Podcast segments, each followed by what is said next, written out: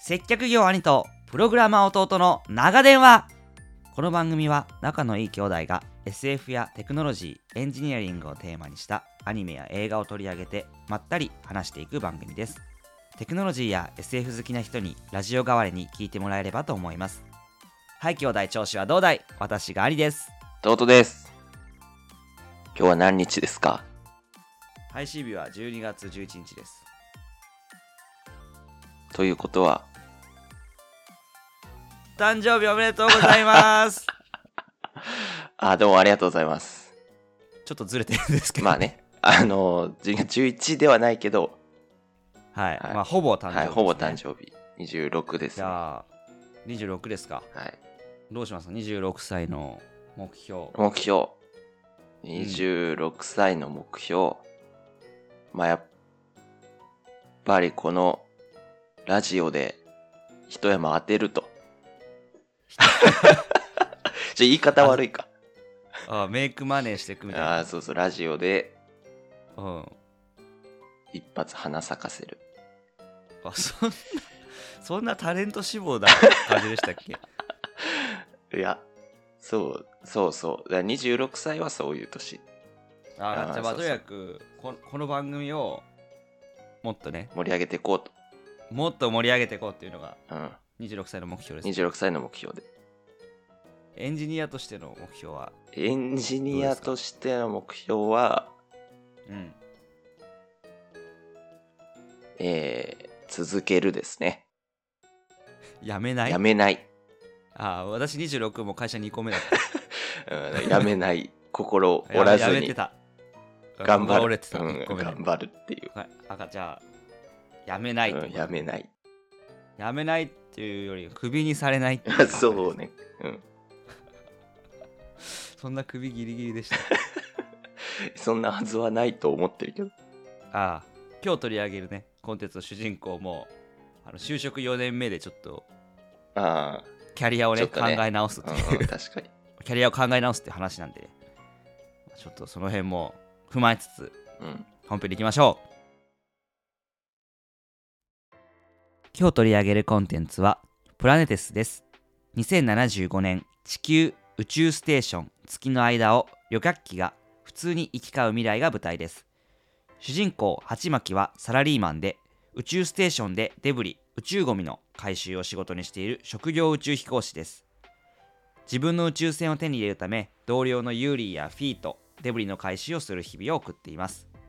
今年で4年目を迎えた25歳そんな折鉢巻きの働くデブリカに新入社員田辺が配属され初めは何かにつけて反発し合っていた2人がやがて互いに惹かれ合っていくという内容です原作は雪村誠先生監督は谷口五郎さんですネタバレも含んで話していきたいと思いますこのアニメ弟に紹介してもらいましたけど結構しばらく見てないんですよねそう、結構前、もう、2、3年前に見たね。はいはいはいはいで、あ、まあなんか、どうかなと思って紹介したって感じ。アニメ自体も2003年漫画が最初の発表期間が発表が1999年でうん。アニメも2003年なのでかなり古いんだね。まあそうだね20年ぐらい前ってことになるよねうん。最近見たんだよね。兄さん。いああ見たかなり面白かったや、ちょっとそれが意外だった。なんでいや、なんかそんなにハマると思ってなかったか、ハマるっていうか。あーうん。いやまずサンライズっていう制作会社が作っててうん。谷口五郎監督っていうあのすごい有名な監督なんですよあ、そうなんだ。あコードギアスとかあ最近だと「ワンピースフィルムレッドとかをやってる監督であ。ああ。そうもうもう間違いないじゃないですかそうなんだ。フィルムレッドってそうそうそうなんだ。へえ。すごいね。なんかあのコードギアスはもともと好きで、まあ、サンライズでなんか結構ね演出とか似てるなと思ってあのコードギアスもさ最初 C2 の語りから始まるじゃん、うんうん公暦2000何年みたいなうん。感じで始まってさ、うんプラネテスもそんな感じで始まるじゃんうん。 2075年宇宙はみたいな感じでああ、そうだったかも。うん。まあなんとなくね、完成室の感じとか似てる感じもちょっと、なんかねテンション上がったああ。じゃあなんか、世界観というか演出的なのになんかこう、抵抗感なくというか。あそうそうあとなんかこう未来の世界としても結構ありそうだなとああ、なんか確かにこう、アニメとして面白くなってるけど、なんかちょうどいい感じで。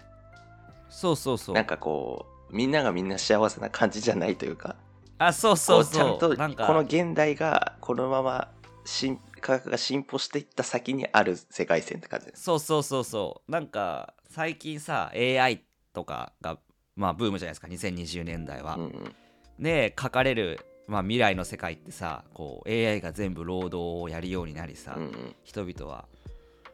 まあ堕落してしまったとかさ、うんうんあのまあ幸せだとかだけどさ、うん普通にふ普通にさ宇宙でゴミを回収する人と貧しい国と豊かな国と宇宙のエネルギー争いとかがある世界線でさいや地球こっちの方に行くんじゃないかなと 思ってうんっていう感じするよね。そうそうんそんなに問題解決しなそうだなと思うとちょっとリアルだなと思ってうんなんかも面白いなと思いました弟はどうですかどういうとこが好きとかありますか確か主人公がさ結構はいはいメインの軸っていうか、ロケットを自分のお金で作りたいみたいな鉢巻き鉢巻きが鉢巻きは宇宙船あ宇宙船を買おかう宇宙船を買いたいのかうんうんっていうのでなんかお金貯めてなんかでも嫌な仕事 嫌な仕事っていうかちょっと飽きてきた仕事に向き合ってみたいな感じだった気がするんだけどあそうなんかざっくりなんかその主人公のその感じが好きだったあそうなの なんでいやなんかすごいこう現代的にって言っていいのか分かんないけどなんかはいもう、はい全部達観して諦めちゃってる感じとかじゃなくてなんかちゃんと結構あー熱い夢みたいのがあってこう子供っぽい夢をそうそうそう。追ってで、るみなんかこうさ、あれ買いたいからお金貯めてるんだってなんか、まあ自分にはあんまりないさ、夢の持ちた方っていうかさ、はいはいはい高額ななんかあれを買いたいみたいな。はいはいはいはいそう。まあだから当時の若者はそういう感じなのかもしれないけど、なんか、ああまあまあそういう宇宙船買うためにお金貯めててみたいな、なんか、でそれを、対象も宇宙船っていうのがなんかちょっとこう、いいな、みたいな。っうんていうなんかその感じが好きで見てた。主人公の鉢巻きがする仕事ってそのデブリを回収する仕事じゃないですかうんうんデブリって宇宙ゴミですよねうん。うん。僕が子供の時からなんかデブリとか宇宙ゴミの問題って話題になってた気がするんですよいやむしろ子供の時の方がちょっとメディアに出てた気がするんだよねそうだね。自分、そんなち、小さい時から話題になってたっけうーんいや中学生中学生と小か、そん学生ぐらいだうんっだからそれこそアニメがやった頃だと思うんですけた。うどんうん。最近はあんまりメディアであのデブリがみたいな話聞かないんですけどうんうんうん。実際あるんですよねこの現代でもデブリってあると思う。そんなに自分も一応補足しておくと、なんていうの、デブリとか、そう宇宙系の知識をいっぱい持ってるわけではない。 すいませんねなんかその専門家のように聞い てそうそう、いっぱい持ってるわけではないけど、全然デブリに対する研究がまだまだ行われてるっていうのはなんとなく知ってる。デブリを研究してる人っていうのもあーデブリを回収するためのななんか技術とかを開発してる人が世の中にいるっていうのは、うん、うん、なんか多分そうだと思あの地球に落ちてきちゃうとか人工衛星に当たっちゃうとかが問題ってことう。いや、なんか地球に、どちらかというと落とすっていう回収の仕方もあって、燃えるからそれで。ああなるほで、ど、ね、落ちないやつ。うんで、ずっと、こう地球の周りをぐるぐる回ってて、まあうん危危ないじゃん。うんから回収するなり、全部落とすなり、みたいな。したいよね、みたいな感じ。でもあんまり優先されてないんだいや、してるんじゃないでもなんかデブリが結局デブリを生んでるみたいな現状で。おというのはで、ゴミが、すごいスピードで確か回ってて、時速何キロとか覚えてないけど、まあ超速くて。で、それ、が、他でふわふわしてたデブリにぶつかると、まあお互い、コッパみじんになるじゃん。うんはいはいで、こっぱみじんになったやつも、またより加速されて、かつ増えて、みたいのを、こう、二次的、三次的にどんどん増や、増えていく。お互いぶつかって壊れて、また速くなってみたいじゃあアニメの世界観とそんなにな。うんうん。大きなズレはないんだないんじゃないかな。なんかそういう風に俺聞いてる。うーん、まあ、アニメだとそれを宇宙船で近づいていって人の手で回収する仕事があるってことですよねそうだね。本当にそういうのがあるのかは知らない。なんかね、聞いたことあるのはね、まあ多分かなり古い知識で、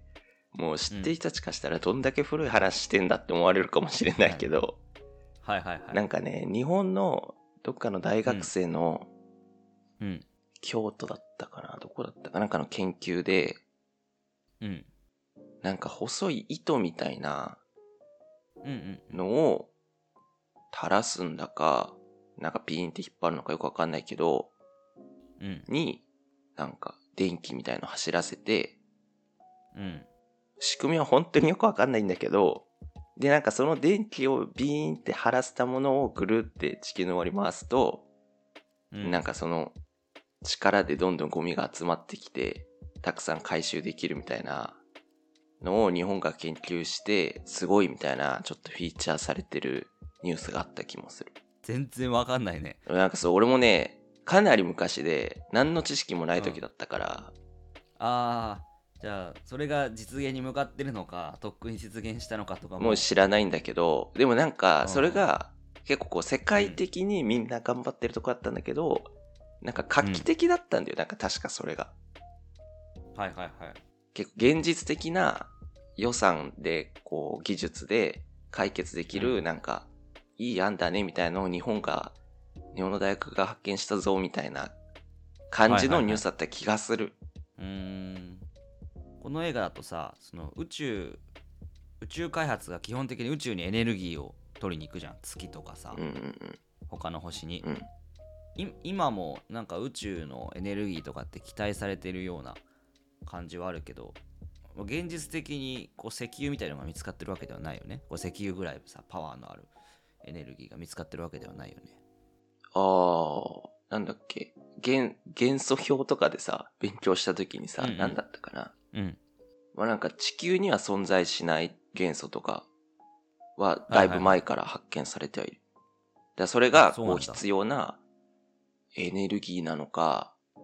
まあなんか原子的、原なんて言うんだっけ、原子力うんに使うものなんかちょっとあんまりよくわかんないけど、うんで、地球には存在しないんだけどっていうのはあるよう。ん。なるほどね。なんかこの番組に向けて、プラネティスって最近どういうふうに注目されてるのかなってあの調べたらう、ん。最初に出てきたのが、あの元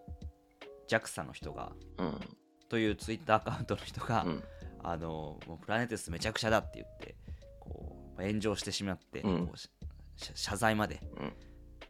行ったっていうニュースが、まあでも多分結構前ってことでしょ。その1 2000、月、今年の1月、あえ、じゃあ何最近見始めたってことそんなに急に今見始める流れ来てるのか。わかんない。そうだから、最ね、あ、そうあ、なんだ。 1月なんだと。思って。うん。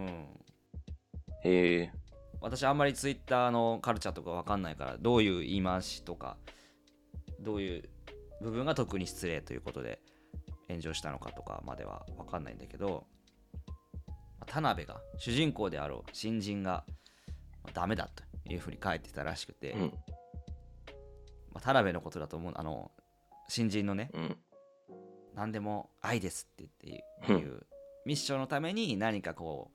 う犠牲にしたりとかそういうのは嫌だっていうね仕事の仕事とはいえうんうん。道理にかなわないことは嫌だみたいなうん。感じの、うんまあ主人公というかヒロインがねいるんだけどそのことを書いててすごいふなんか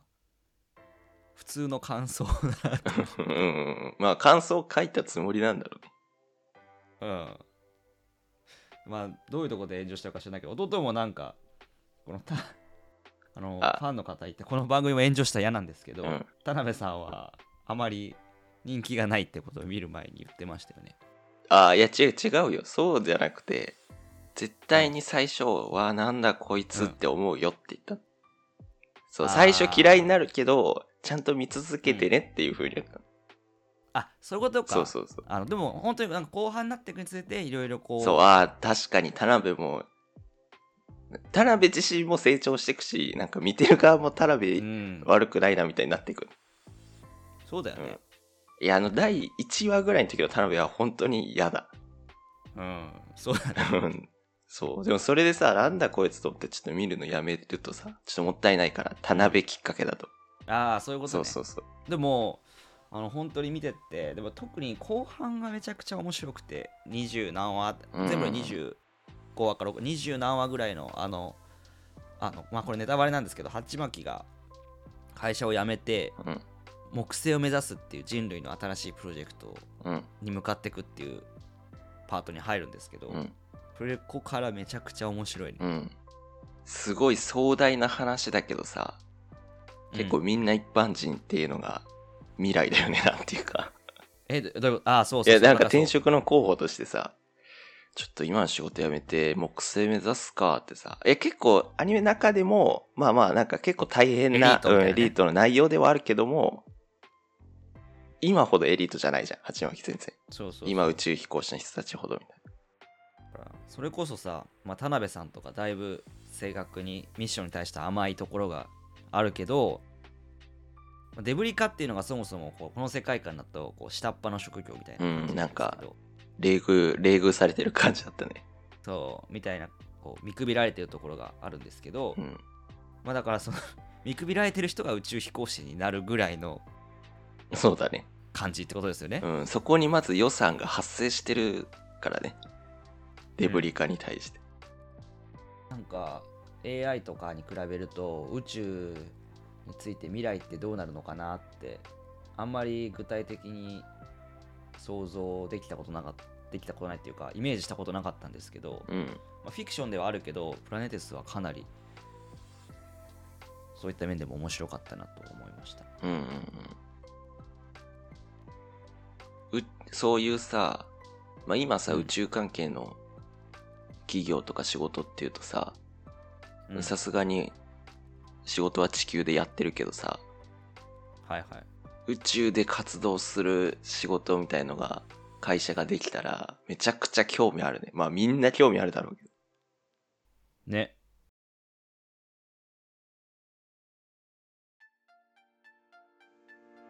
はいということでここまでプラネテス話してきたんですけど、まあ、久々に話してみてどうでしたかうんプラプラネティス2075年だよね2075年だから50年後ぐらいいや遠いな 遠いけどうんうん、鉢巻きみたいな、ちょっと就職したいね。あの宇宙飛行士になるとと宇宙飛行士っていうかなんかあの、あの少人数でさ、なんか冷遇はされてるけどさ、うん、なんか黙々と働いて今日一日終わりみたいなさ、うん宇宙で。宇宙のかっこよくい、ないうん。うん、そうだね、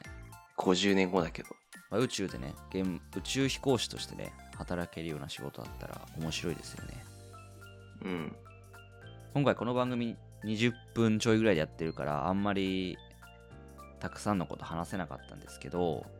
かなり魅力的なんですよねいろんな要素が今回はデブリの話とか宇宙の話とかによったんですけど政治的な部分とか国同士がどうなんだとかどういう国が力を持ってるみたいな、まあ、コードギアスみたいなって言うとあれですけど、うんまあ、原作者は違いますけどねみたいな部分とかもすごく面白いしあテロリストがいてこういう思想を持ってる人がいてとかも面白いし宇宙生まれの人とかもいたりとか